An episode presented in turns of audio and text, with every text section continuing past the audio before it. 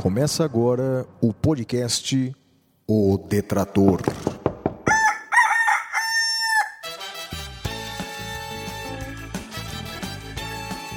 Comigo, o Detrator 45, Flávio Martins. Olá, meu caro amigo, olá, minha cara amiga de todo o Brasil. Aqui quem fala é o professor Flávio Martins, apresentador do podcast O Detrator. Esse é o episódio número 15, um episódio que já está sendo produzido há um certo tempo e o tema é muito importante. Eu diria que é um dos temas mais importantes que precisam ser discutidos no Brasil. Renda mínima. Renda mínima. Um programa em que eu conto com dois grandes especialistas no assunto, ambos economistas, embora o primeiro deles mais conhecido como político e um dos primeiros a defender essa bandeira no Brasil.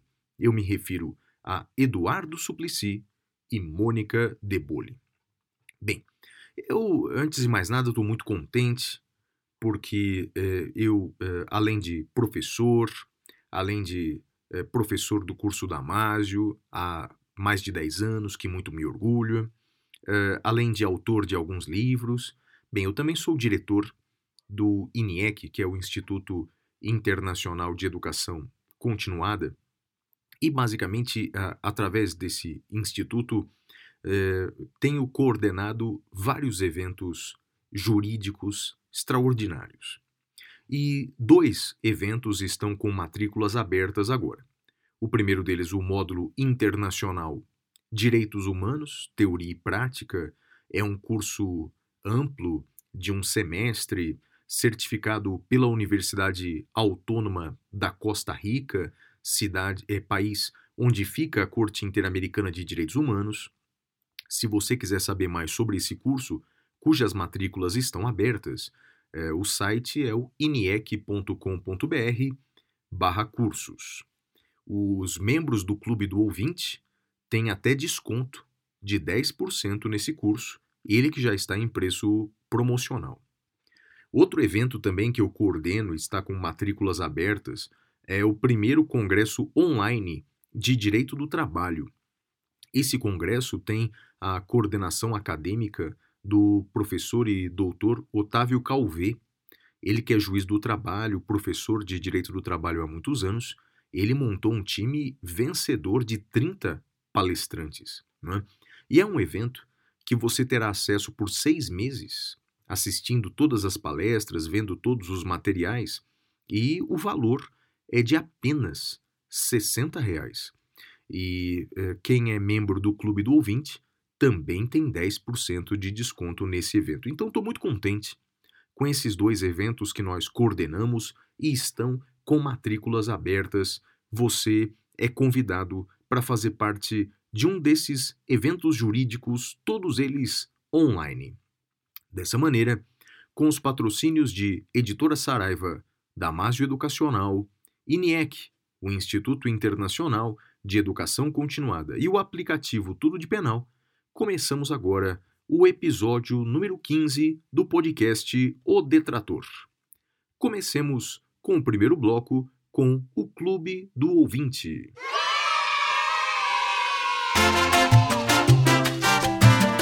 Clube do Ouvinte. Bem, nesse bloco nós vamos apresentar para vocês o Clube do Ouvinte. É um programa de apoio, um programa de assinaturas, através do qual você pode contribuir mensalmente com pouco. Você ajuda com um pouco mensalmente e ajuda enormemente o nosso trabalho com, por exemplo, a produção, a edição de podcasts jurídicos de qualidade, como o Detrator às segundas-feiras e o Saindo da Caverna às sextas-feiras. Você ajuda muito contribuindo com o nosso trabalho. Mas, além disso, você recebe recompensas mensais. São dois planos. O plano básico, de R$ reais mensais. Além de contribuir com o nosso programa, você recebe mensalmente aulas online, textos exclusivos, participa de sorteio de livros e tem desconto em eventos acadêmicos por nós coordenados. Por exemplo, os assinantes já desse mês de junho de 2021 receberam, eh, já como eh, recompensas, uma videoaula da professora Patrícia Carla sobre a nova lei de licitações e uma apostila por ela elaborada. E nos próximos dias receberão outros materiais exclusivos. Já no plano avançado de 20 reais mensais, além de todos os benefícios que eu mencionei, depois de 12 meses de contribuição, você receberá na sua casa dois livros. O primeiro curso de Direito Constitucional, da editora Saraiva, e o Direitos Sociais em Tempo de Crise Econômica, também da editora Saraiva, ambos de minha autoria. Para ser assinante, basta entrar no site www.apoia.se barra Clube do Ouvinte. Repetindo, www.apoia.se barra Clube do Ouvinte. Bem, a ganhadora da semana de um dos nossos livros, Constituição em Tempo de Crise, é a senhora Flávia Cristina Saraiva. Flávia, você recebeu já um e-mail que nós mandamos e nos próximos dias deve receber a obra em sua casa. Agora, vamos para o próximo bloco, vamos para o Fale com o Detrator.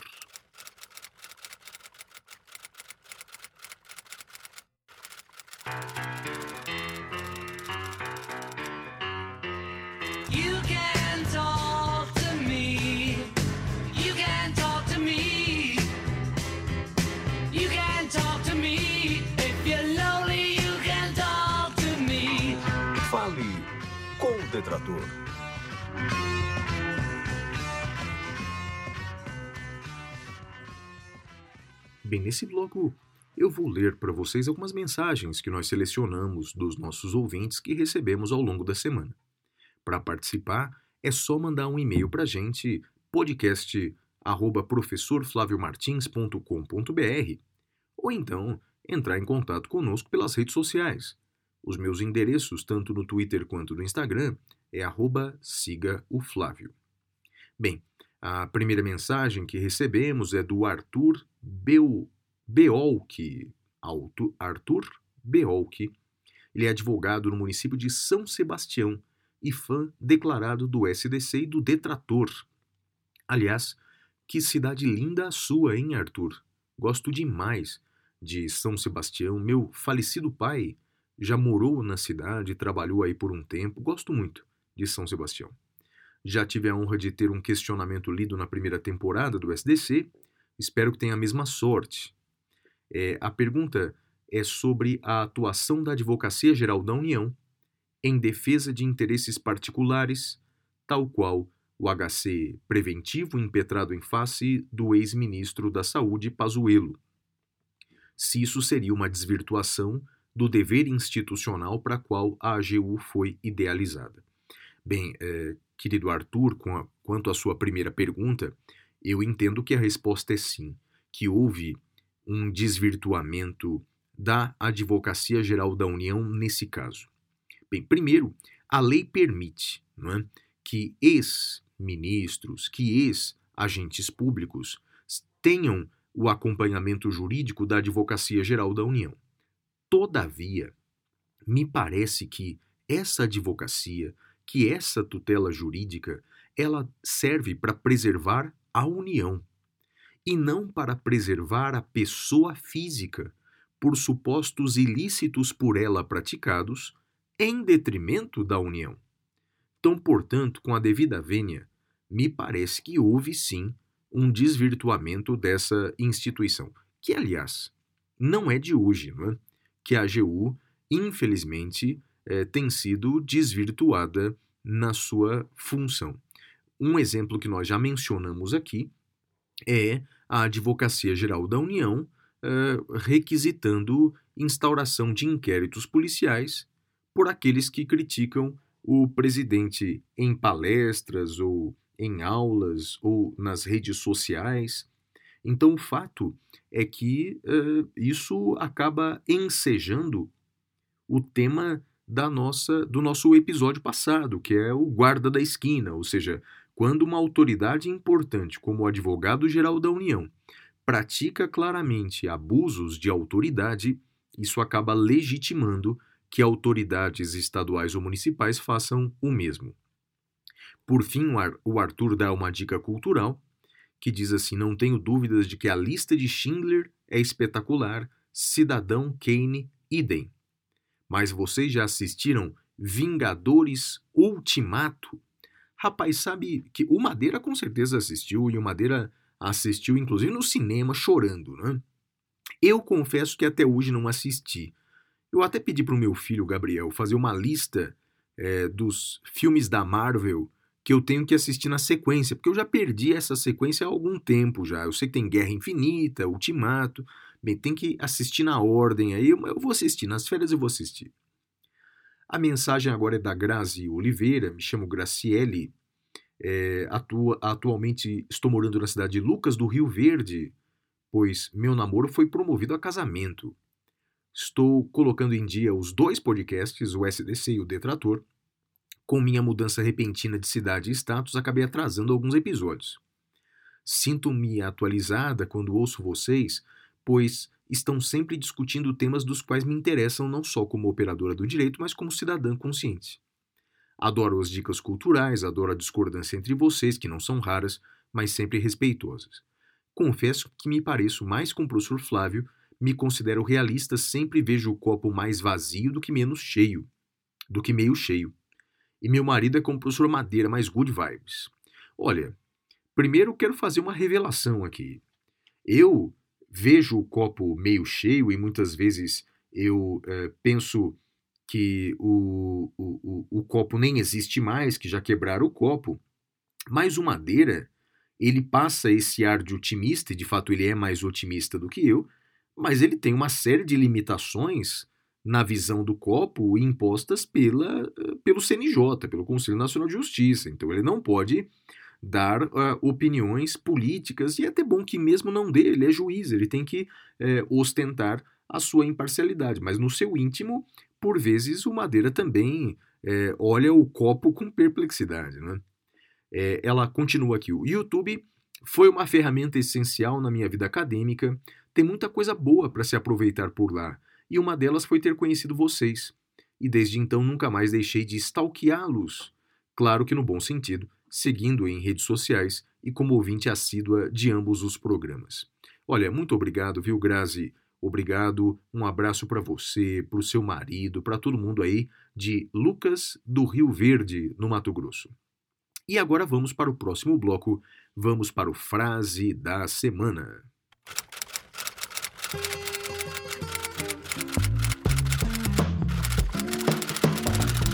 frase da semana.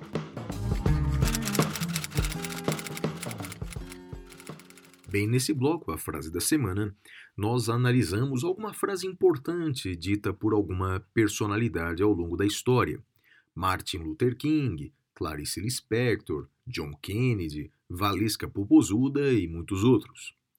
A frase da semana é assim: Se você fica neutro em situações de injustiça, você escolhe o lado do opressor. Então, repetindo: se você fica neutro em situações de injustiça, você escolhe o lado do opressor. Essa frase foi dita por Desmond Tutu, arcebispo da Igreja Anglicana na África do Sul, que ganhou o Prêmio Nobel da Paz em 1984 por sua luta contra o apartheid naquele mesmo país. De fato, eh, vários pensadores ou várias personalidades já disseram algo semelhante contra o silêncio, contra a neutralidade, sobretudo em tempos de injustiça, em tempos de crise moral. Vários pensadores disseram o mesmo. Eu sei que muitas vezes a neutralidade ou o silêncio são bastante convenientes. Eu tenho muitos amigos, eh, professores e outras pessoas é? que preferem manter o silêncio diante de situações de profundo equívoco, de profunda injustiça. Esse silêncio ele é, ocorre para preservação da, da sua própria saúde mental. Eu sei disso. Muitas vezes, não é? Você vê, por exemplo, artistas que permanecem em silêncio diante de claros equívocos do, do poder público, não contestam, não criticam, exatamente porque há uma. Eh, isso pode desagradar uma parcela do seu público, uma parcela dos seus fãs. No caso dos professores, uma parcela dos seus alunos, uma parcela é, dos seus leitores. Então as pessoas preferem permanecer em silêncio do que desagradar essa parte do público. Todavia, isso tem um preço, né? Isso me parece que tem um preço. Né? É, e um preço que vai ser cobrado no futuro, quando nós olharmos para trás e percebemos uh, que ficamos em silêncio quando esse silêncio não nos era permitido. Então, no episódio de hoje eu lembro essa frase de Desmond Tutu: Se você fica neutro em situações de injustiça, você escolhe o lado do opressor. E vamos agora para o próximo bloco, vamos para o Era uma vez.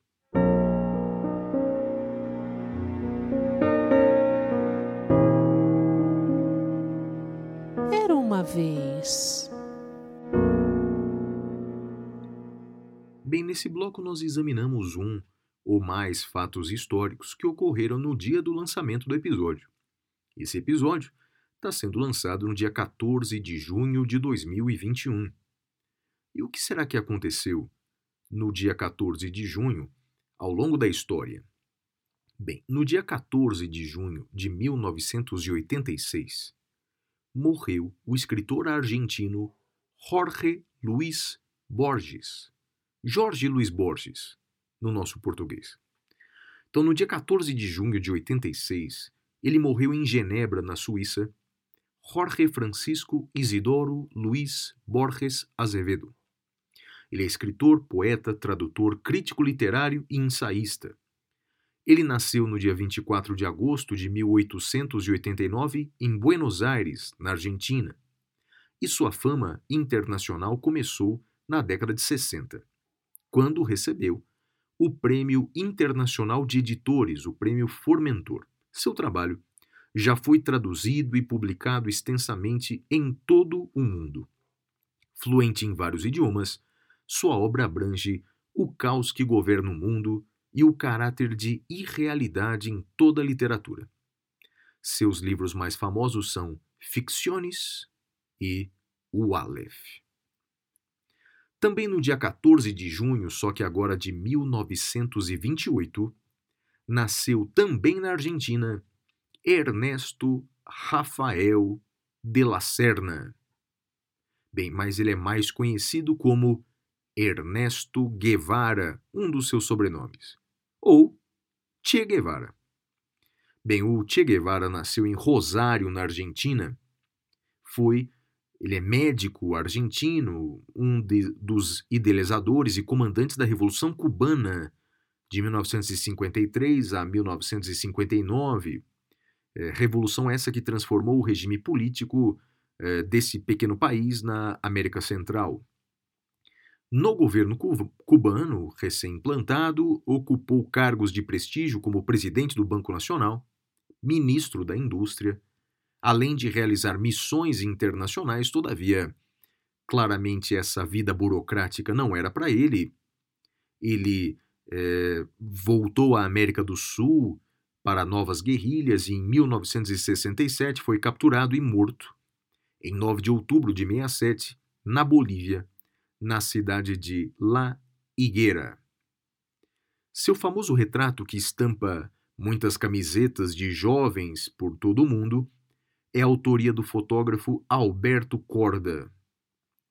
Bem, a, a figura de Che Guevara é extremamente polêmica e, em tempos como os atuais de profunda polaridade, é?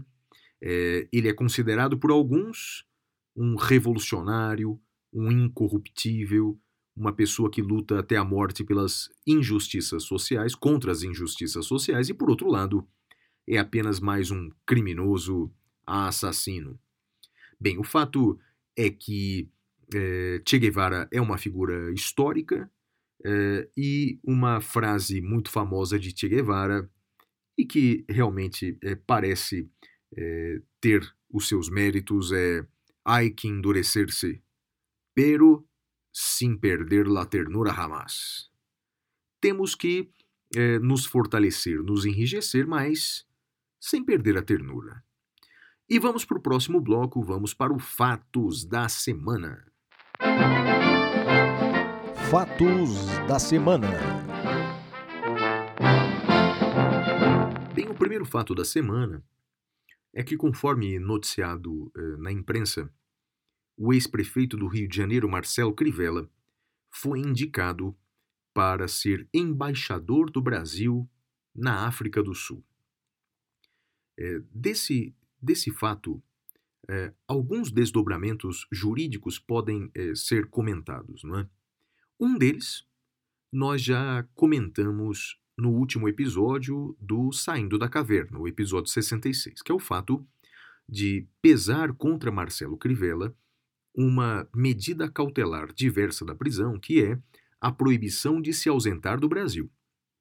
Ele não pode se ausentar do Brasil, foi uma decisão concedida pelo ministro Gilmar Mendes, que converteu a prisão domiciliar a qual ele estava submetido a essa medida cautelar de não deixar o país. Então, no momento, ele não pode deixar o país, os seus advogados claramente tentarão reverter essa medida cautelar no Poder Judiciário e só assim ele poderá deixar o Brasil para a África do Sul. Então, esse é um ponto que nós já comentamos no Saindo da Caverna, mas há dois outros pontos que eu queria comentar aqui com vocês. Primeiro, é, pode é, Marcelo Crivella ou, ou qualquer um de nós pode ser escolhida para ser embaixador em outro país, mesmo não fazendo parte do quadro diplomático? Olha, e a resposta está na Lei 11.440 de 2006. Em regra, para ser embaixador do Brasil em qualquer país, somente é possível se a pessoa faz parte dos quadros diplomáticos, se é ministro de primeira ou de segunda classe. Então, portanto, em regra, eu não posso ser embaixador, nem você, nem Marcelo Crivella. Todavia, tem uma exceção, prevista no artigo 41, parágrafo único dessa lei. Segundo esse dispositivo, qualquer pessoa maior de 35 anos, de reconhecido mérito e com relevantes serviços prestados ao país, pode ser escolhida pelo presidente como embaixador. Então veja, basta ter mais de 35 anos e ter relevantes serviços prestados ao país. O presidente Bolsonaro, no passado, já tentou indicar o seu próprio filho, Eduardo Bolsonaro, como embaixador do Brasil eh, em Washington, nos Estados Unidos. Acabou sendo demovido dessa ideia, convencido a desistir, mas agora escolheu Marcelo Crivella para ser eh, embaixador do Brasil na África do Sul. Bem, então é uma é, é um requisito bastante subjetivo, né? Relevantes serviços prestados ao país. O fato é que Marcelo Crivella já há muitos anos é, se ocupa é, diversos cargos na, na, na vida pública, é, já foi senador, já foi prefeito do Rio de Janeiro e já foi ministro de Estado, ministro da Pesca no governo Dilma. Então ele foi ministro de Dilma Rousseff, o ministro portanto, é, da pesca.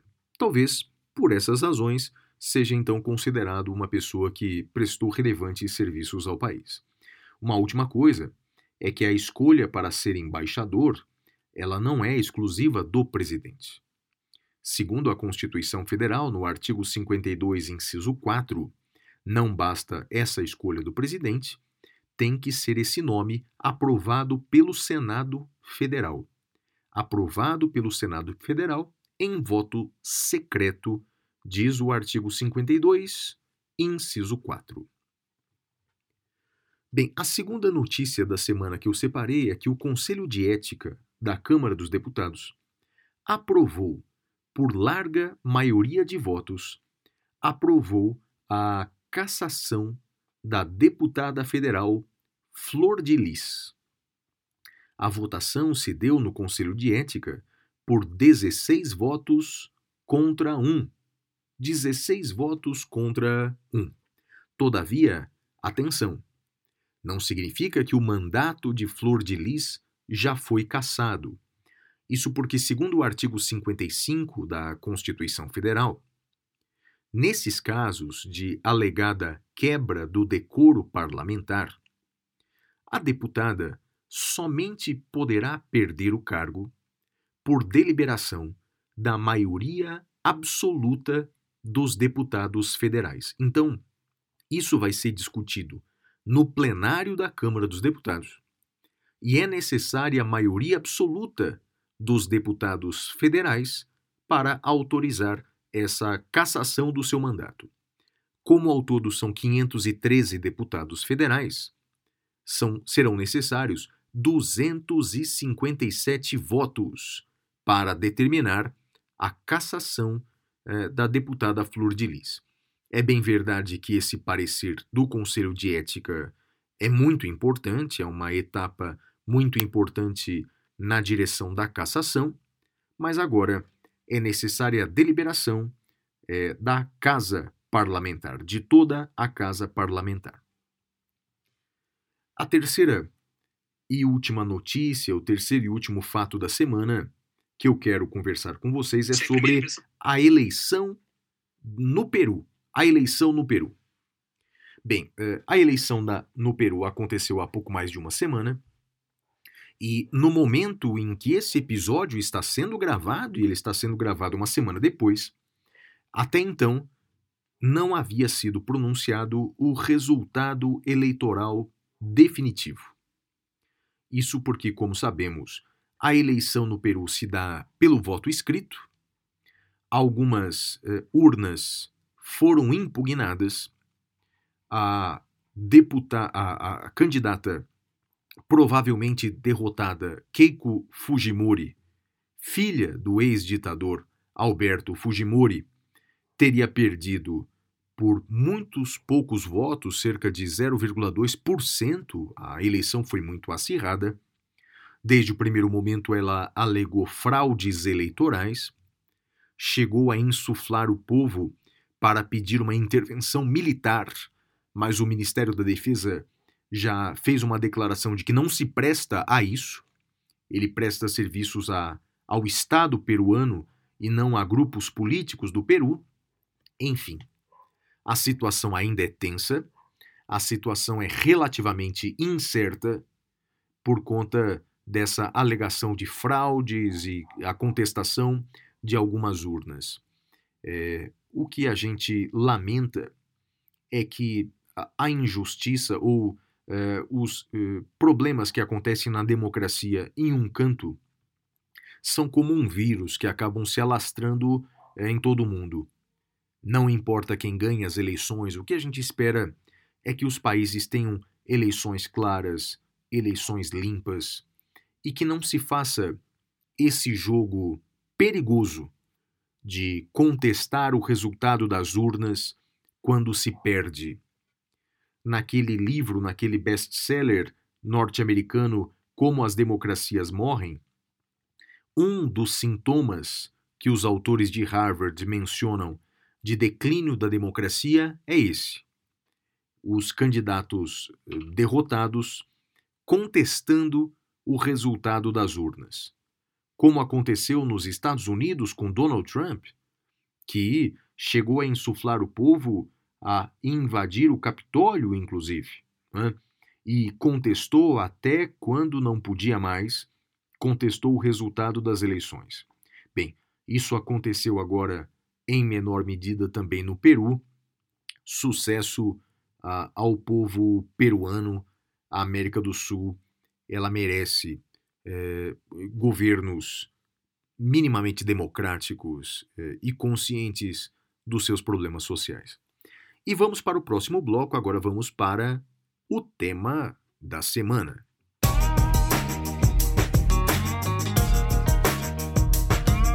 Tema da semana.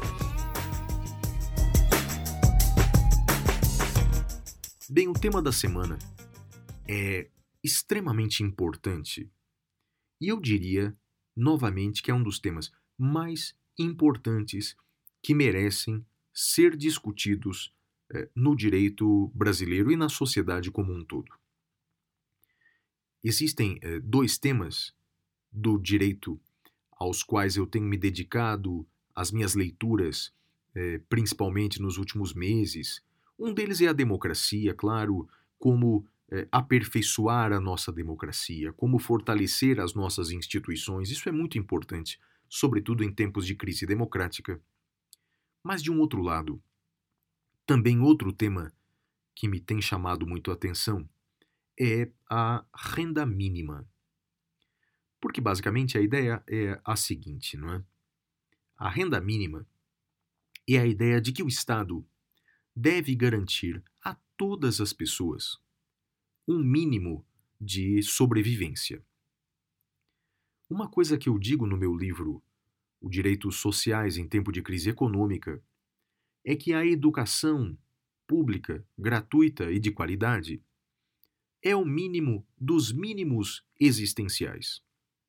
Eu acredito que o direito que deve ser tutelado, a política pública que deve ser tutelada em primeiro lugar, como uma obsessão do Estado, é garantir a todos uma educação pública, gratuita e de qualidade que dê a todas as pessoas a, a mínima capacidade de poder lutar pela, pelos seus próprios resultados, de construir a sua própria vida e de viver plenamente.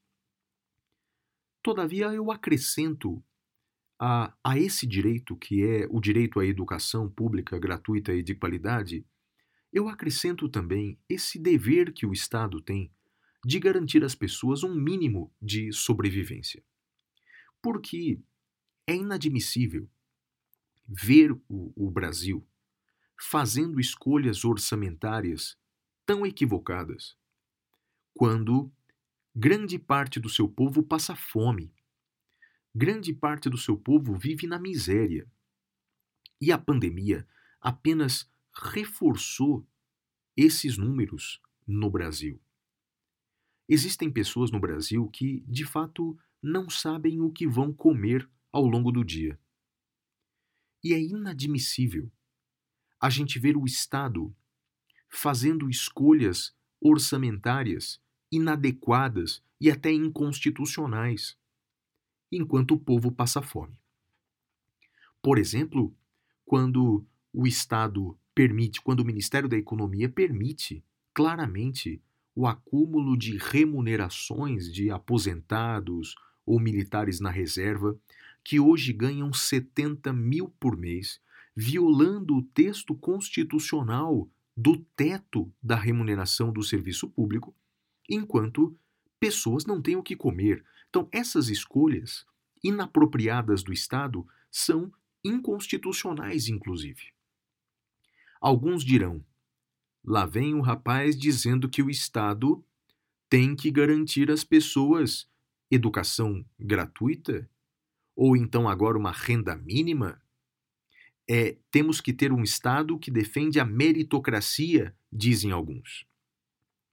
Bem, de fato, estudei muito um filósofo norte-americano chamado John Rawls, que, embora defensor do liberalismo, defensor da meritocracia, ele parte de um pressuposto. Para que nós exijamos o desempenho de cada pessoa através dos seus próprios méritos, nós temos que dar a elas condições mínimas de igualdade. E essa condição mínima de igualdade, no meu entender, parte da educação pública, gratuita e de qualidade, e de uma renda mínima de cidadania.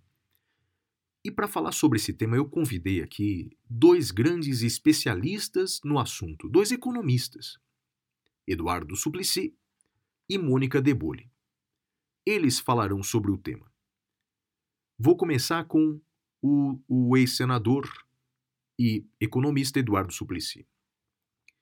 É, Suplicy, o senhor é, foi o primeiro grande defensor no Brasil do projeto de renda básica de cidadania, ou renda mínima. Como o senhor resumiria essa proposta e como ela avançou no Brasil, desde o primeiro momento em que o senhor começou a defendê-la? É, é uma trajetória muito interessante. Eu nos meus estudos de economia, interagindo com amigos economistas, ah, primeiro tomei conhecimento da garantia de uma renda mínima através de um imposto de renda negativo. E, em abril de 91, logo após a minha primeira eleição para senador, em 90,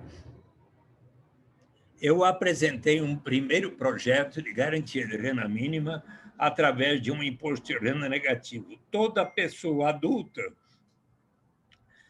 ah, que não recebesse, pelo menos naquela época, 45 mil cruzeiros mensais, equivalentes na época a 150 dólares por mês, passaria a ter o direito de receber 50% da diferença entre aquele patamar e o nível de renda da pessoa designado relator o senador Maurício Correia, líder do PDT, depois ministro e presidente do Supremo Tribunal Federal, deu um parecer favorável para que fosse instituído ao longo de oito anos, ah, no primeiro ano, 60 anos ou mais, segundo ano, 55 e assim por diante, até que todos adultos tivessem direito.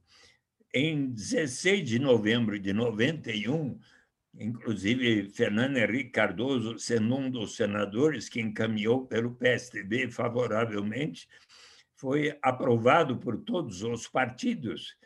E mas em agosto de, e daí foi para a Câmara dos Deputados, recebeu o parecer favorável entusiástico do então deputado federal Germano Rigoto, que depois foi governador pelo PMDB do Rio Grande do Sul, e mas em agosto de 91, o Walter Barelli, professor que coordenava as, as ações do governo paralelo do, de presidente Lula, que tinha perdido a eleição de 89 para Fernando Collor de Mello, chamou cerca de 50 economistas para um encontro em Belo Horizonte, onde uh, conversamos a respeito de propostas, e eu e Antônio Maria da Silveira, que com, havia me ajudado na, no desenho da proposição,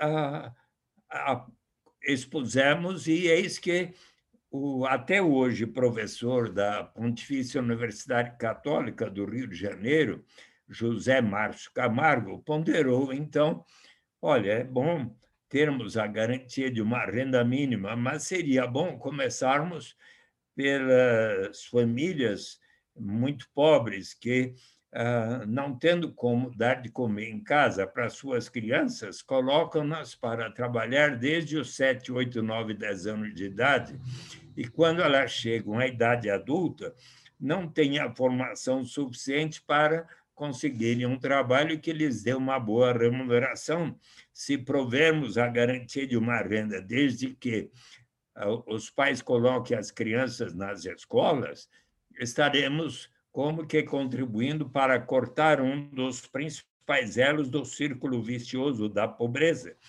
E então ele escreveu dois artigos na Folha de São Paulo com esta reflexão em 1991 e 1993 e no Distrito Federal e em Campinas de 1994 para 95 o então governador eleito Cristóvão Buarque eh, eleito pelo PT e José Roberto Magalhães Teixeira, prefeito pelo PSDB de Campinas. Ambos iniciaram, no começo de 95, programas de renda mínima associados à educação, que, pelo Cristóvão Buarque, tiveram o nome de Bolsa Escola, e tiveram bastante sucesso. E eis que, então, Ribeirão Preto, Belo Horizonte, Piracicaba, eh, Jundiaí, eh,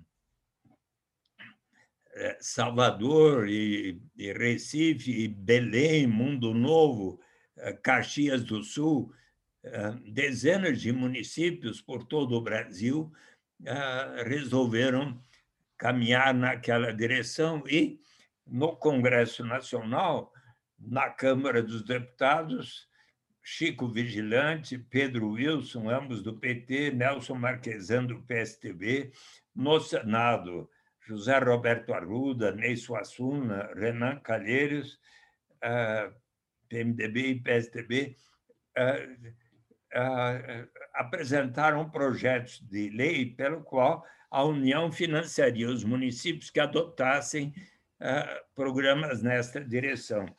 E, bem, já em 92, depois de estarmos tão felizes com a aprovação do Programa de Garantia de Renda Mínima no Senado, o Antônio Maria da Silveira, que havia me ajudado tanto, trouxe para mim lá dos Estados Unidos e da Europa um livro. Eu perguntei como é que está lá agora o debate sobre a, minha, a renda mínima.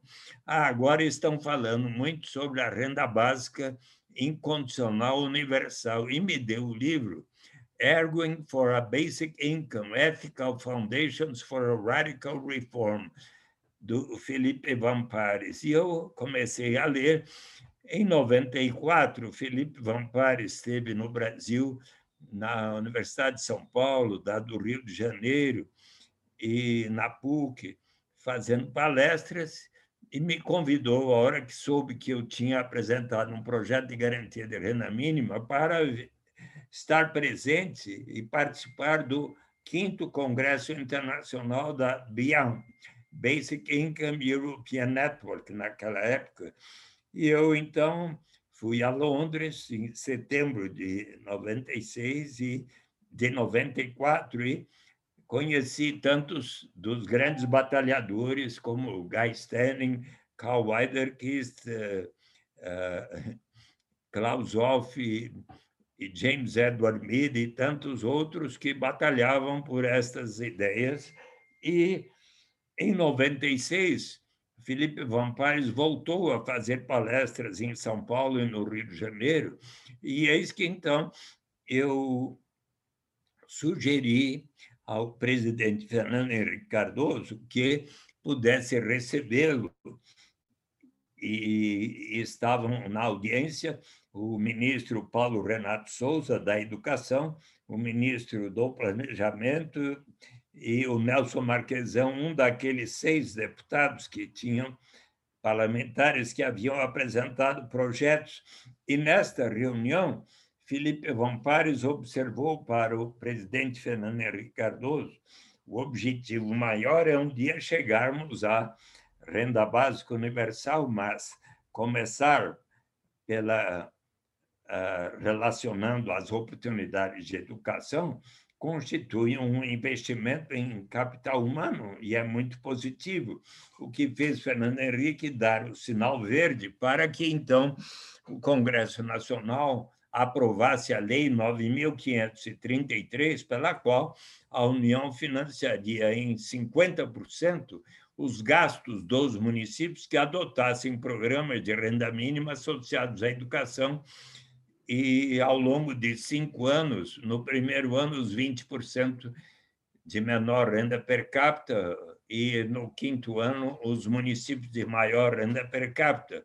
Mas antes que chegasse ao quinto ano, em 2001, dado o sucesso da medida, o presidente Fernando Henrique Cardoso baixou medida provisória, logo transformado na Lei 10.216, pela qual a União financiaria em 100% dos gastos todos os municípios que adotassem programas de renda mínima associados à educação, que tomou, foi a Lei 10.216, tal como a primeira aprovada por mim, por todos os partidos, e, em seguida, veio o cartão alimentação, relacionando aos, as vacinas das crianças até sete anos de idade, depois o auxílio gás para as famílias carentes, 15 reais por mês para poderem adquirir o gás de cozinha.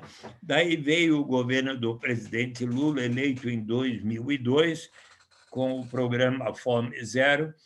É, eu me lembro de ter estado no primeiro semestre de 2003, acompanhando o ministro José da Silva do combate à fome, lá em Acauã e Guaribas, os municípios de menor índice de desenvolvimento humano uma época, no interior do Piauí, onde foi lançado o cartão, o, o, o cartão alimentação pelo qual uh, na, o, o, de vacina chamou-se Bolsa Alimentação, né? O, o, primeiro Bolsa Escola, depois Bolsa Alimentação, daí veio o Auxílio Gás, e daí em 2003 o cartão alimentação, 50 reais por mês para as famílias carentes que só poderiam ser gastos em alimentos. Em outubro de 2003, eh, com a colaboração, a recomendação de Diana Fonseca e diversos estudiosos do tema, o presidente Fernando Henrique, eh, o presidente Lula, resolveu racionalizar e unificar esses quatro programas que eu citei: Bolsa Escola, Bolsa Alimentação, Auxílio Gás, Cartão Alimentação e depois o Programa de Erradicação do Trabalho Infantil, no que veio a ser chamado o Programa Bolsa Família. Em dezembro de 2003, já havia 3 milhões e meio de famílias inscritas e beneficiárias do programa Bolsa Família, que foi crescendo, crescendo, crescendo até 2013, 14, 15, e quando chegou a cerca de 14 milhões e 200 mil e poucas famílias, e contribuindo para diminuir gradualmente o índice de desigualdade, de pobreza extrema e de fome no Brasil. Até a ONU chegou a dizer que, de tal maneira que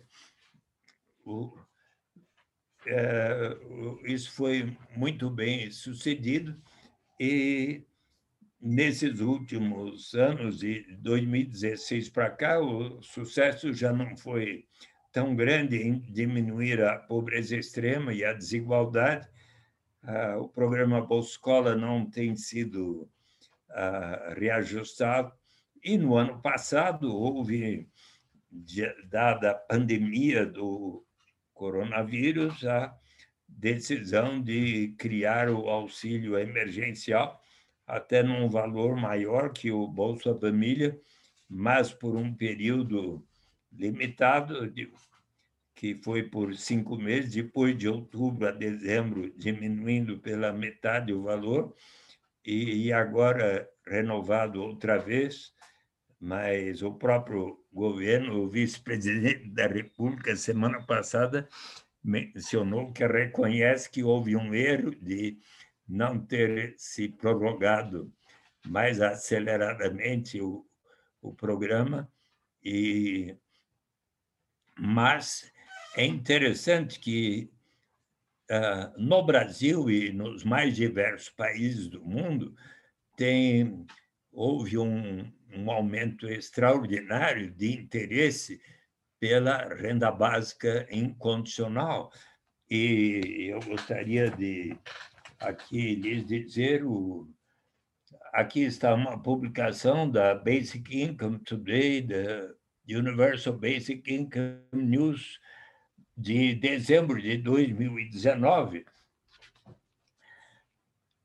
11 laureados com o Prêmio Nobel da Paz e da Economia defendem entusiasticamente a renda básica universal. Desmond Tutu, Prêmio Nobel da Paz de 84, Robert Solow, Prêmio Nobel de Economia de 87, Amartya Sen, de 98, Indiano, Vernon Smith, de 2002, Daniel McFadden, Prêmio Nobel de Economia do ano 2000, Mohammad Yunus, Prêmio Nobel da Paz de 2006, Peter Diamond, de Economia de 2010, Christopher Pissaridi, também de 2010, Angus Deaton, 2015, Prêmio Nobel de Economia, os laureados com Nobel de Economia é um casal, Abhijit Banerjee e Esther Duflo, todos esses entusiastas da renda básica de cidadania. Agora, Mônica, na sua opinião, seria importante e viável que o Estado brasileiro garantisse à sua população um programa sólido e amplo de renda básica? A questão da renda básica, é, que ficou muito mais visível na, na pandemia, que tem ficado, na verdade, muito mais visível na, na pandemia, ela é uma questão é, muito interessante de se pensar é, no, em vários contextos, não só no contexto brasileiro, mas no contexto global. A gente já vinha com essa discussão antes da pandemia por causa dessa constatação que nós tínhamos de que a desigualdade no mundo estava aumentando muito. E isso já era verdade antes. E, e em países, mesmo em países é, ricos, desenvolvidos, com estados de bem-estar social muito bem articulados, aqui eu estou pensando especificamente nos países europeus, a gente estava vendo já a desigualdade aumentar e aumentar bastante ao longo dos últimos anos, das últimas décadas. E aqui nos Estados Unidos, em particular, essa discussão sobre desigualdade já vinha e foi acentuada na, depois da crise financeira de, de 2008. E o tema da renda básica, é que na verdade não configurava muito nas discussões aqui nos Estados Unidos, mas certamente configurava bastante nas discussões é, europeias, até, até por conta de uma certa revisão, ou repensamento, reestruturação do estado, dos estados, né, de bem-estar social.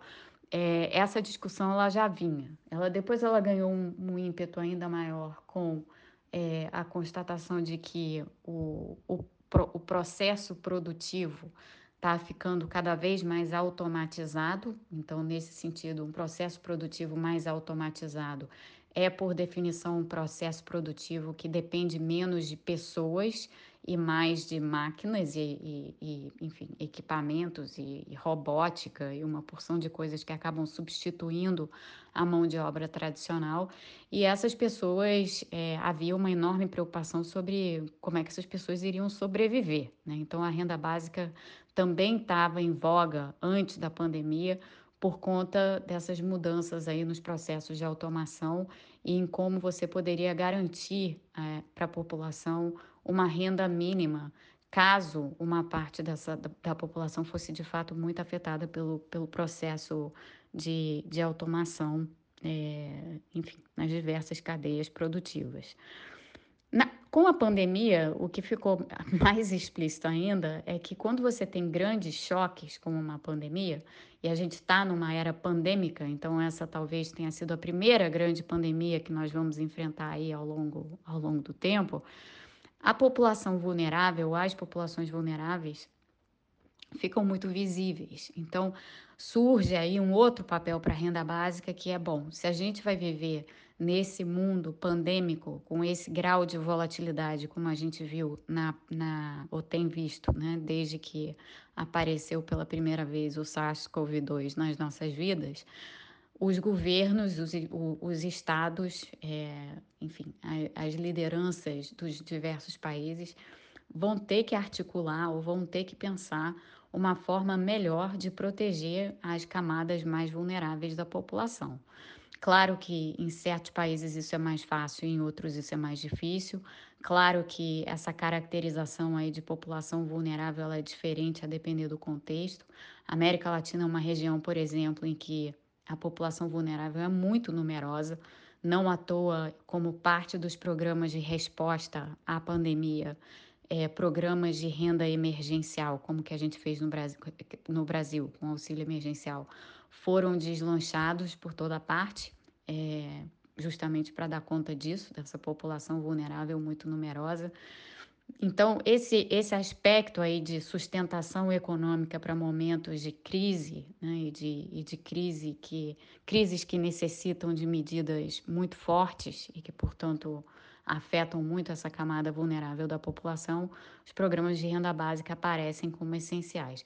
Mas tem um elemento adicional aqui nessa discussão de renda básica, né? Porque uma coisa é a gente pensar na renda básica como medida econômica ou mesmo como medida de saúde pública, que é uma forma que eu tenho usado para argumentar é, por que, que o auxílio emergencial tem que ser de um, de um determinado montante e durar por um, um determinado período de tempo. O auxílio emergencial é, por definição, uma medida de saúde pública, porque ele permite que as pessoas não circulem, fiquem em casa e se protejam. Então, tem um aspecto saúde pública muito forte nesse tipo de medida. Né? E agora, para além disso, pensando na renda básica, é, há, há, todo o aspecto de direitos e acesso e de inclusão, né, que, que são extremamente importantes. Então, a renda básica traz à tona uma porção de questões, é, para além das questões econômicas imediatas de sustentação de renda. Ela traz à tona questões de cidadania, questões de inclusão, inclusão em todos os sentidos. É, ela traz à tona a questão dos direitos, dos direitos das pessoas, dos direitos humanos. E ela é particularmente interessante do ponto de vista da nossa Constituição. A nossa Constituição de 1988, ela é uma, uma ela foi desenhada para ser uma Constituição que é, desce à população brasileira, brasileira a gente sabe que não foi assim que aconteceu, mas que desce à população brasileira os direitos.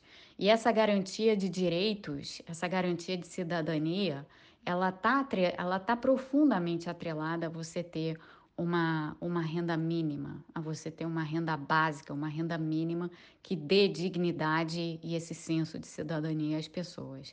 Não à toa, o senador Suplicy, quando fez seu projeto em, em 2004, é, chamou a renda básica de renda cidadã, porque ela tem exatamente esse aspecto. Então, no caso brasileiro, essa continua e vai continuar a ser uma discussão de extrema relevância para que a gente dê condições à nossa população é, de, de, de, dignas, né? de, de acesso de fato àquilo que está na Constituição, fazer valer o que o está na, na nossa Constituição. A renda básica passa por isso, é um elemento muito forte disso. E você, Mônica, como responde a essa crítica de que é, a renda mínima ela estimularia o ócio e o conformismo das pessoas com esse auxílio? A crítica de que uma renda mínima, uma renda básica, desestimula o, tra o trabalho, o incentivo das pessoas a trabalhar, é antiga, é muito antiga. É, ela sempre existiu, na verdade, no contexto de qualquer programa de transferência de renda governamental. Então, se a gente volta lá às origens da discussão do Bolsa Família no Brasil, ou mesmo antes do Bolsa Família, os programas todos que foram criados nos anos 90 para dar conta da pobreza, da redução de pobreza no Brasil, que depois foram, foram é, transformados em Bolsa Família, né? É, se a gente volta a essa discussão, a gente já vê, essa, essa crítica já está presente desde sempre.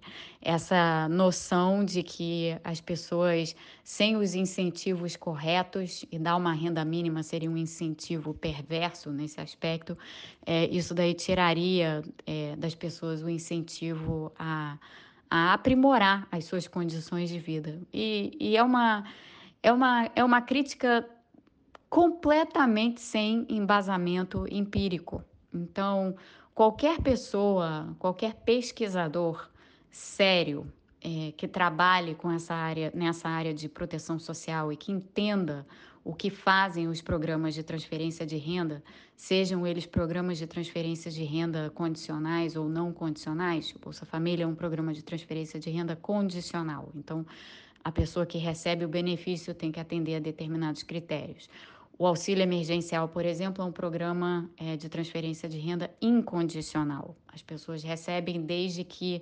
elas é, se enquadrem nos critérios de vulnerabilidade, mas não há nada que elas tenham que fazer para tanto.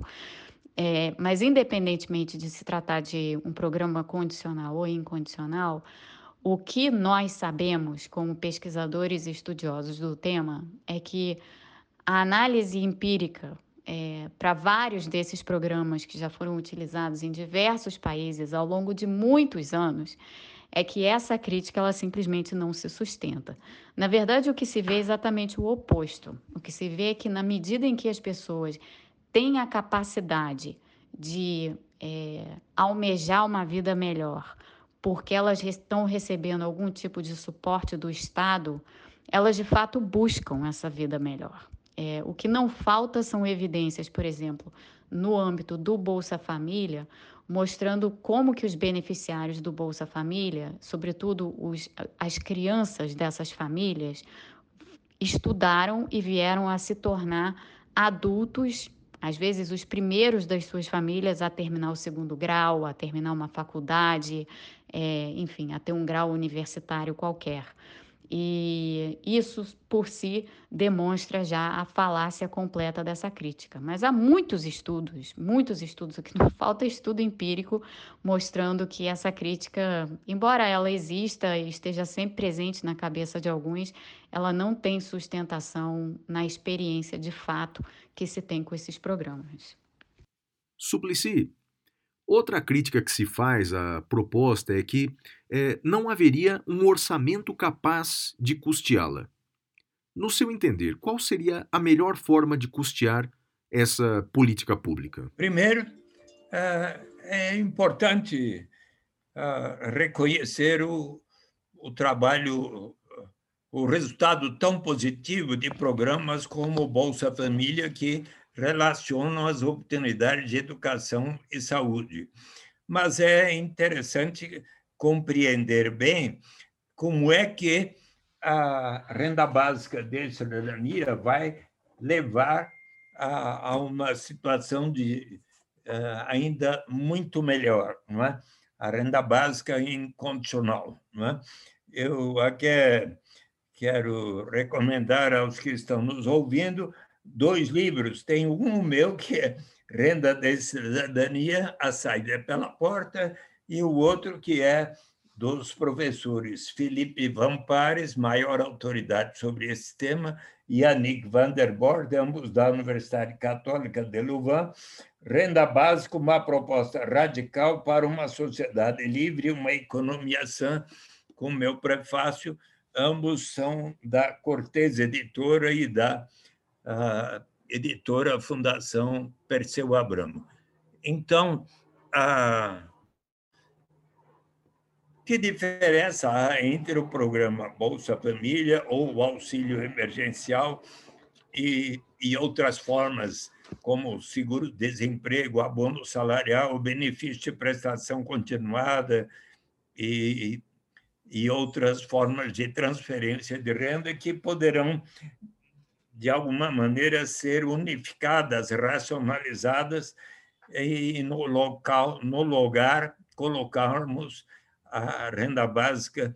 Há estudos, por exemplo, do IPEA, que dizem ah, seria interessante, por exemplo, unificar o Bolsa Família, o salário família e o, e o desconto de imposto de renda permitido aos mais ricos por cada dependente, unificar isso e criar um benefício universal e incondicional, pois o, o, o benefício, o, o imposto de renda descontado para os que têm mais renda para, por cada dependente até a idade adulta, ah, constitui um valor maior do que o próprio Bolsa Família. Né? Então, se unificasse isso, já daria um, um, a renda básica universal para todos até 18 anos, por exemplo. E então, que diferença há ah, com o programa a Renda Básica Universal incondicional como um direito à cidadania? Mas como assim? Até o vamos pagar uma renda básica até o professor Flávio Martins, ao Eduardo Suplicy, ao Pelé, à Xuxa, ao Jair Bolsonaro, ao Paulo Guedes, ao, mais bem-sucedido empresário brasileiro? Sim, a Xuxa, ao Pelé, mas, é, mas como assim?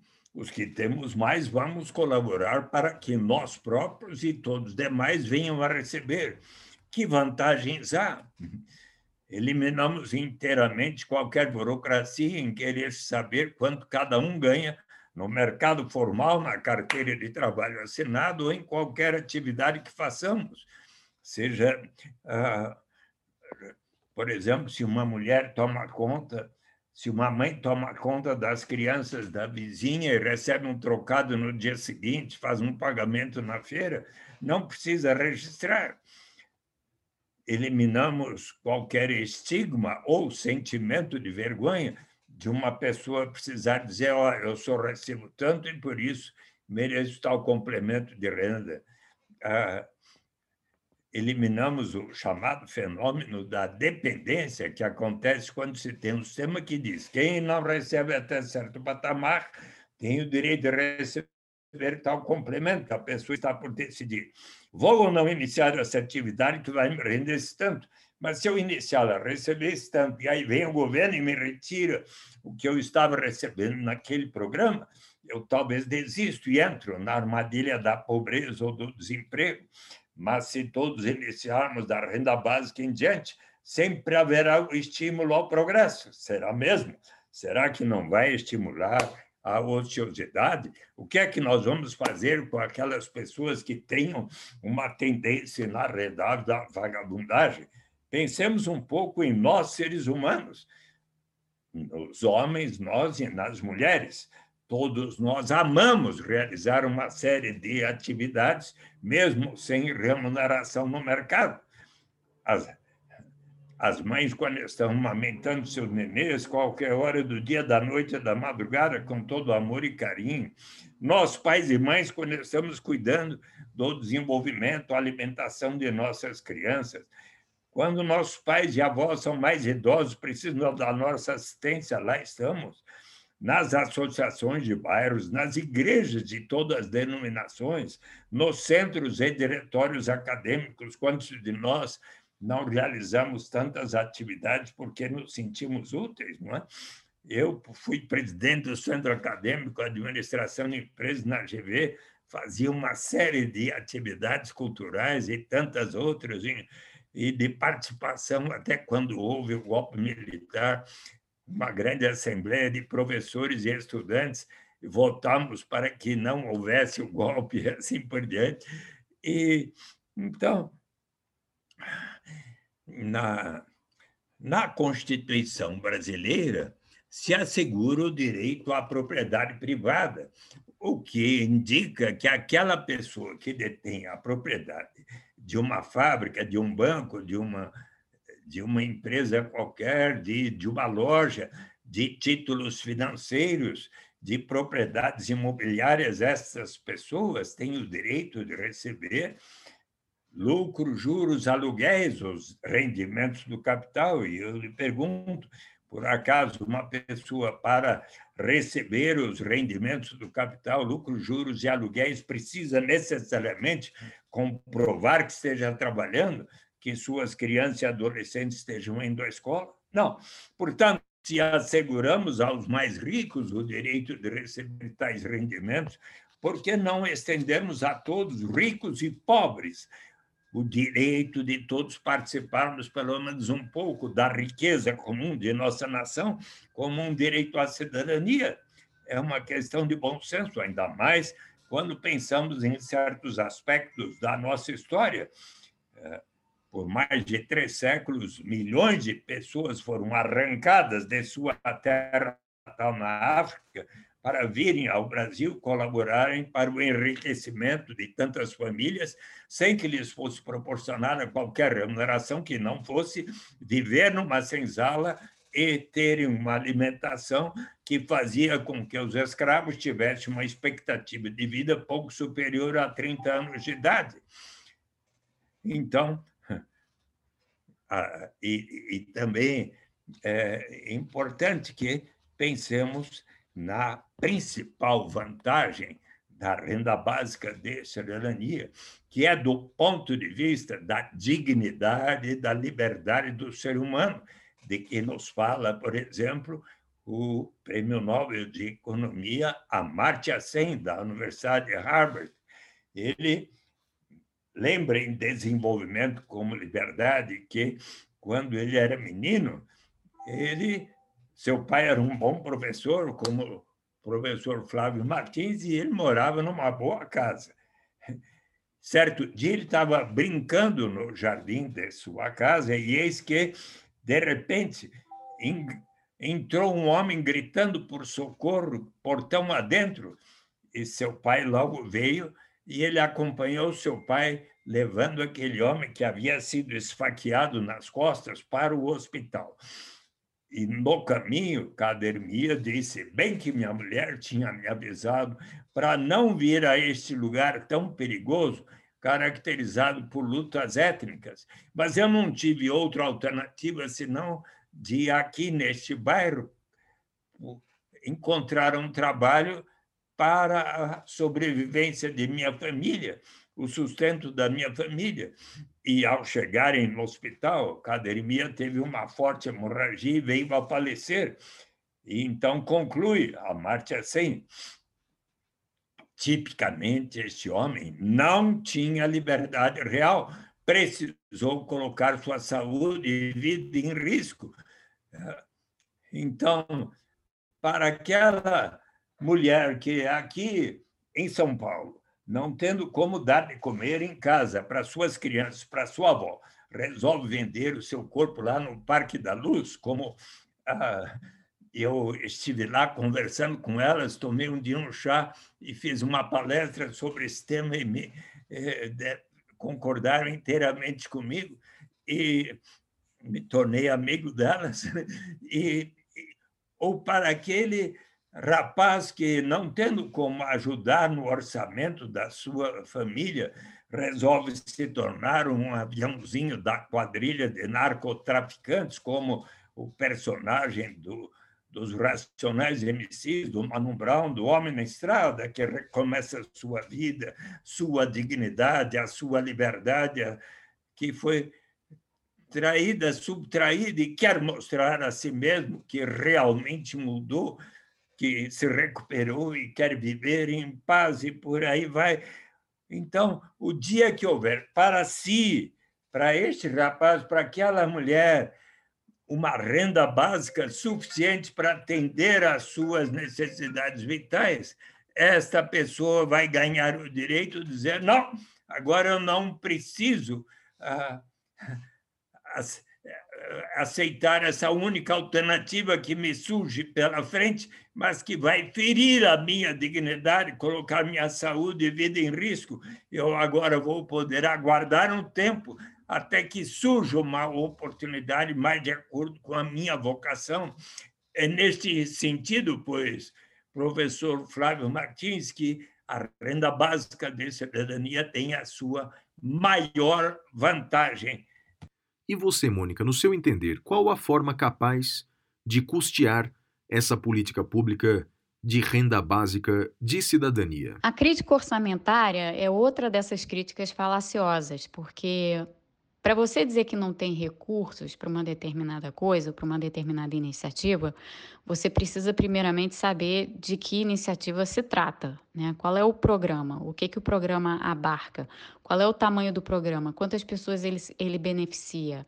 Quais são os, as contrapartidas desse programa?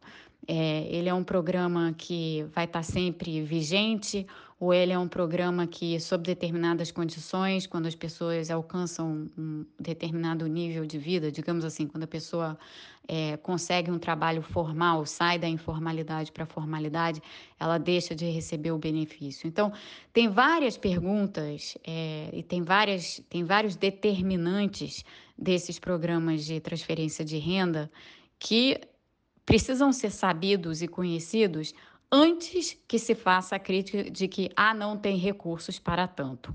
É, você não pode dizer que não tem dinheiro se você não sabe do que, que você está falando, porque desenhos de renda básica há vários. A gente pode de desenhar, por exemplo, uma renda básica muito é, modesta, em que você sequer está falando em renda universal, você está falando em talvez dar um benefício para uma parcela pequena da população e um benefício não muito grande. Então, você pode ter um desenho de renda básica minimalista. Esse desenho de renda básica minimalista é, não teria porquê, em tese, ele ser atacado por ah, de onde vão vir os recursos, vão, vão faltar recursos. É, ao mesmo tempo, você pode ter outros desenhos de renda básica que sejam muito mais caros, e aí sim cabe a pergunta. Então, o que eu acho curioso no Brasil, e sempre, sempre vejo assim, com uma certa graça, na verdade, é que as pessoas têm assim uma certa predisposição a fazer críticas e perguntas prematuramente. É, existe uma espécie de ejaculação crítica precoce no Brasil. É, as pessoas fazem as perguntas antes de saber do que se trata. As pessoas criticam antes de saber do que se trata. As pessoas atacam antes de saber do que se trata. Então, essa ejaculação crítica precoce, é, que é uma tendência brasileira e ficou uma tendência brasileira mais acentuada em tempos recentes, ela prejudica, é, ela prejudica uma discussão e um debate crítico é, sobre crítico que eu digo em, em, termos de pensamento crítico sobre esses programas e os benefícios que eles podem trazer a despeito dos seus custos, né? Porque quando a gente trata dessas questões com o mínimo, digamos assim, de é, sobriedade, a gente está tratando não só dos custos, mas também dos benefícios. E o, o Brasil, infelizmente, está tá sofrendo muito dessa, dessa espécie de ejaculação crítica precoce que eu mencionei e em excesso de um dogmatismo e um engessamento intelectual que é muito triste de se ver mas que eu espero que a gente consiga vencer em algum momento. Bem, muito obrigado a esses dois grandes economistas, essas duas grandes personalidades que estiveram conosco. E vamos agora para o próximo bloco sobre direito do trabalho, com Marcos Scalércio. Direito do Trabalho.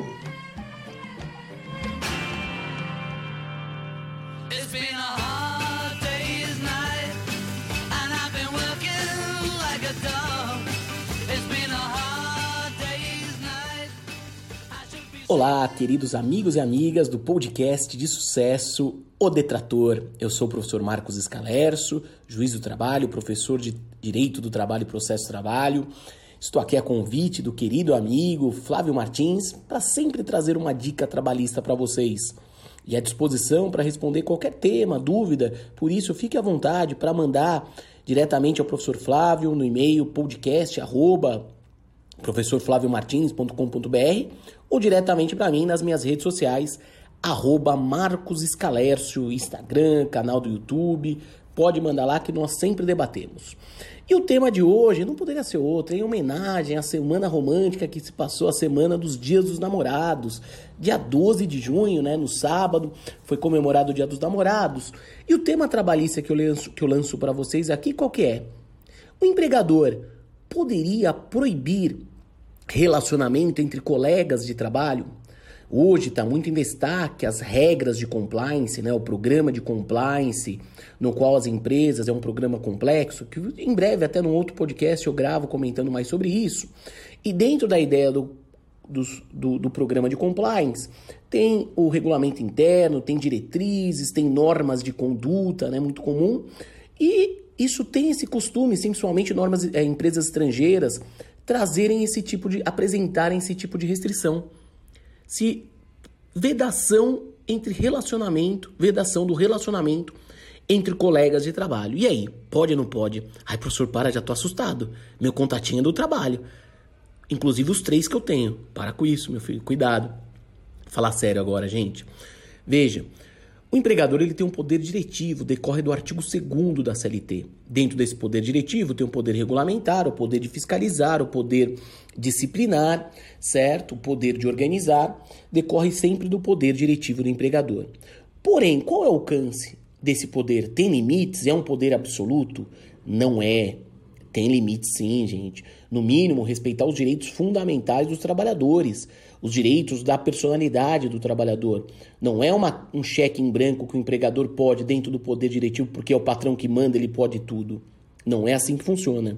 Então, nesse sentido, se interpreta a doutrina é, é, e a jurisprudência não tem muitos casos para julgar, mas as decisões que se você pegar você vai ver que não pode o empregador determinar, proibir que é vedado o relacionamento entre colegas de trabalho. Não pode. Não poderia essa norma, essa regras, essa cláusula dentro de uma norma de conduta, de um código de conduta ser inválida. Ele não poderia, porque viola a intimidade do empregado, viola o, o, o, o direito do empregado ter a liberdade de escolher com quem quer se relacionar. Agora, lógico, isso é um ponto. Entretanto, o empregador ele pode proibir, mas aí eu vejo que nem precisaria de norma de conduta qualquer ato do relacionamento dentro do ambiente de trabalho beijos, abra é, beijos mais é, carinhosos, abraços mais carinhosos, DR, discussões, certo? Barraco. Esses atos do relacionamento dentro do ambiente de trabalho durante o horário de trabalho, aí, aí é tranquilo, não pode, né, gente? Isso é meio que óbvio. Não poderia é, o casal ficar ali de gracinha dentro do ambiente de trabalho. Isso aí tudo bem. Mas proibir que tenha um relacionamento fora do ambiente de trabalho entre colegas, não há nenhuma restrição. O único cuidado, podemos assim dizer, é de graus hierárquicos. Um superior namorar com um empregado de grau é, abaixo, então um chefe namorar com uma subordinada e vice-versa, uma chefe namorar com um subordinado, no qual esse chefe diretamente faz a avaliação dele, avalia metas. Aí eu digo não que seja proibido diretamente, mas é totalmente aconselhável a evitar que um dos dois seja transferido, mude de função, mude de setor, exatamente para evitar problemas quanto à demonstração da lisura na avaliação desse empregado, dessa empregada. Tá? Então é um cuidado, não vejo que seria uma possibilidade de proibir, de presumir a má fé, mas seria um cuidado, seria prudente evitar que esse relacionamento seja entre graus, é, graus é, trabalhadores de níveis diferentes e que haja avaliação, que haja é, esse poder de manda. Até porque numa discussão vai mandar embora, tem risco da dispensa. Então seria aconselhável evitar, tá? É, mas juridicamente falando, poderia também proibir? Eu vejo que não, nem proibir. Aconselhável evitar, prudente evitar, porque senão vai ter que provar que o procedimento de, de avaliação foi correto, que eventual rescisão não teve nenhuma relação com o relacion... com não decorreu do relacionamento, tá certo? Então tem que ficar atento com relação a isso, ok? É, lembrando sempre que, se caso pegarem dentro do ambiente de trabalho, é sempre bom lembrar, né? Fazendo alguma besteirinha lá dentro, casal, namorico, peguetes, contatinho, é falta grave, é incontinência de conduta. Eu já peguei, peguei para julgar, pelo amor de Deus. Peguei para julgar várias vezes esse tipo de situação. De acontecer do empregado, trabalhador, trabalhadora, ou dois homens, duas mulheres, estarem se pegando no ambiente. Aí acabou, não pode. Aí é justa causa, é de incontinência de conduta. Tá certo? Agora, fora isso, gente, não há nenhuma restrição eu vejo de do empregador não poderia proibir e fique atento. É, um, é uma regra muito comum do, do, de normas de empresas estrangeiras. Se você trabalhar para empresa que não é nacional, uma multinacional, é, analise se não tem essa regra de conduta aí dentro do seu, é, do seu contrato. Agora, óbvio, para concluir, é, não pode proibir, não poderia dar uma justa causa por esse relacionamento. Mas nunca podemos esquecer, o empregador ele tem um poder diretivo. O empregador ele pode optar por não gostar daquele relacionamento dentro do ambiente de trabalho, dispensar um dos dois. Dispensar o, o namorado ou a namorada, um dos dois. Ele tem, sem justa causa, logicamente. Agora, claro, mesmo essa dispensa, se caso o empregador o faça, tem que ficar atento, porque também é possível que seja enquadrado como uma dispensa discriminatória. No sentido de que, olha, mandou sem justa causa, pagou todas as verbas. Mas se demonstrado também que a dispensa se deu só por causa do relacionamento, que era um relacionamento que não gerava nenhuma repercussão, que eles não estavam se pegando no meio de trabalho, não estava nada disso, mas simplesmente porque tinha esse relacionamento, à luz da Lei 9029, lógico, o empregado ou a empregada dispensada vai ter que provar que foi discriminatória e se foi, a dispensa é nula ou tem que indenizar em dobro o período. Tá certo?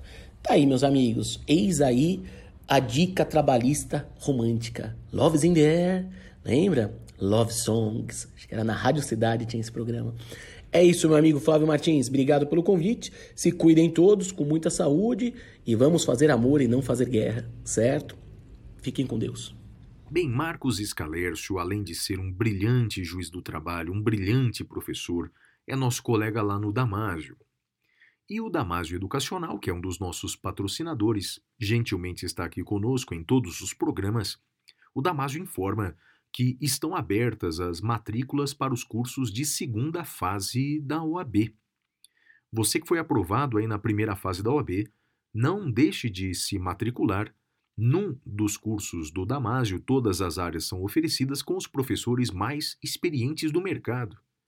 Direito Constitucional com o professor Erival, Direito Empresarial com professora Elizabeth Vido, Direito Tributário com Caio Bartini, Direito Civil com Maurício Bunazar, Roberto Rossi, Leandro Leão, e Direito uh, uh, do Trabalho com Marcos Escalércio, Leone Pereira, e Direito Penal com Guilherme Madeira, Patrícia Vanzolini, Gustavo Junqueira, Paulo Henrique Fuller, eu faço parte desse time.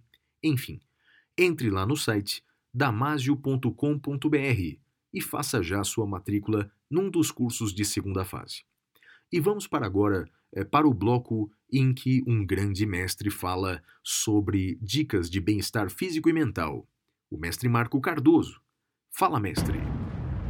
Fala, mestre!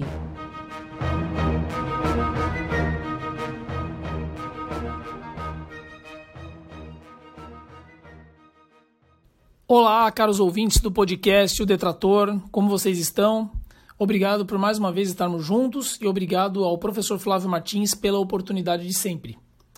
Hoje vamos falar sobre um dos principais tópicos do Kung Fu e das artes marciais que está ligado diretamente ao assunto que falei na semana passada.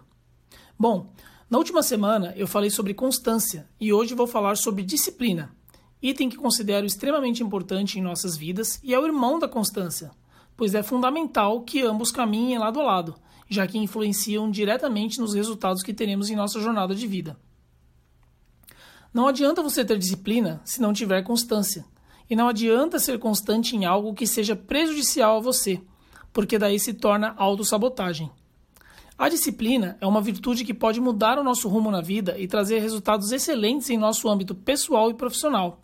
Da mesma forma que a falta dela pode colocar por água abaixo qualquer objetivo ou resultado positivo que quisermos para nós. Digam, por acaso vocês já viram alguém sem disciplina fazer sucesso? Podem até haver pessoas que façam um sucesso momentâneo pelo fato de terem talento em algo ou pela oportunidade de poderem mostrar esse talento. Mas acreditem, Talento sem disciplina não sobrevive. O fato é que muitas vezes a disciplina soa como algo negativo, pois para termos disciplina, bem provavelmente teremos que sair da nossa zona de conforto.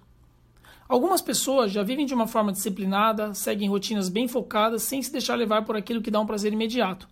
Porém, não é fácil, pois isso precisa ser treinado e estimulado.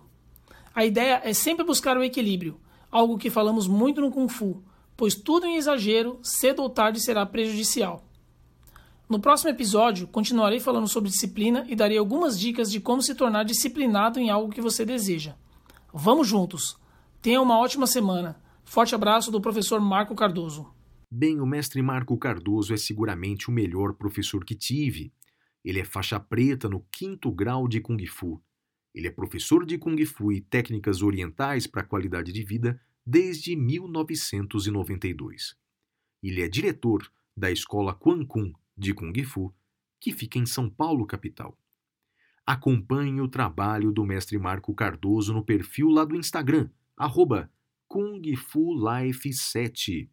E quem sabe você pode conhecer a escola de Kung Fu do mestre Marco Cardoso, ou por que não, ser aluno do mestre Marco Cardoso. E vamos agora para o próximo bloco, vamos para o Dica da Semana.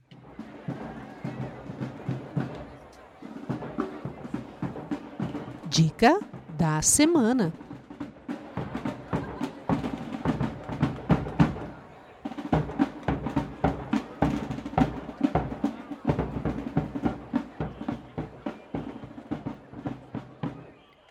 Bem, a dica da semana é um livro de um autor norte-americano que eu gosto muito, muito inovador no direito, chamado Cass Sunstein. Ele que é professor da Universidade de Harvard, talvez seja o autor mais produtivo de livros de direito constitucional. E eh, nessas últimas semanas andei renovando aqui a minha biblioteca, comprando alguns livros eh, de direito que eu quero, quero ler em breve, e estou gostando muito desse livro, que está em inglês, né? é, é chamado Republic Divided Democracy in the Age of Social Media.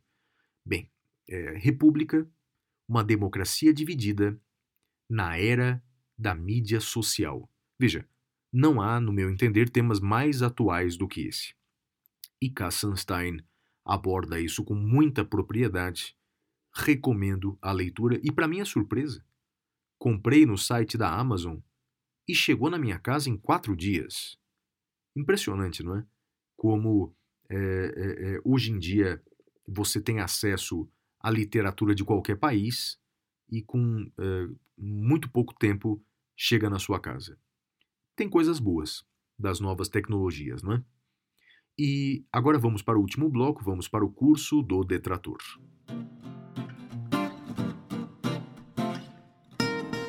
O curso do detrator.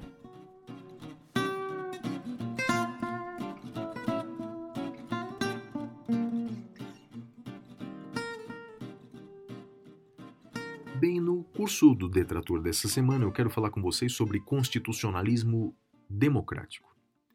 Essa é uma expressão que foi cunhada por dois autores norte-americanos da Universidade de Yale, Robert Post e Reva Siegel. Aliás, eles têm um livro com esse nome, Constitucionalismo Democrático, que eu recomendo muito a leitura. Existem versões em inglês e em espanhol. A ideia do constitucionalismo democrático é minimizar a hegemonia do Judicial Review, ou seja, desse poder que tem o judiciário de dar a última palavra em quaisquer assuntos. Esses autores, eles entendem que o Judicial Review é necessário. É uma medida salutar para as democracias, deixar o judiciário falar em último lugar. Todavia, o que esses autores afirmam é que o judiciário pode dar a última palavra, mas essa não é a única palavra. Os outros intérpretes da Constituição devem ter protagonismo na interpretação constitucional. E os outros intérpretes da Constituição somos todos nós. É claro que os operadores do direito eles têm uma, uma maior voz. Os advogados, os juízes, as instituições têm uma maior voz na interpretação da Constituição, mas todos nós temos. Segundo eles, um exemplo de demonstração desse constitucionalismo democrático é o chamado efeito backlash, que é a reação de uma sociedade, de uma comunidade, de grupos ou até mesmo de instituições contra determinadas decisões do poder judiciário eh, chamadas de contramajoritárias. Então, uma decisão do judiciário contra a maioria para tutelar certas minorias, essa decisão do judiciário eh, contra respostas, reivindicações, protestos na sociedade. Isso é o chamado efeito backlash.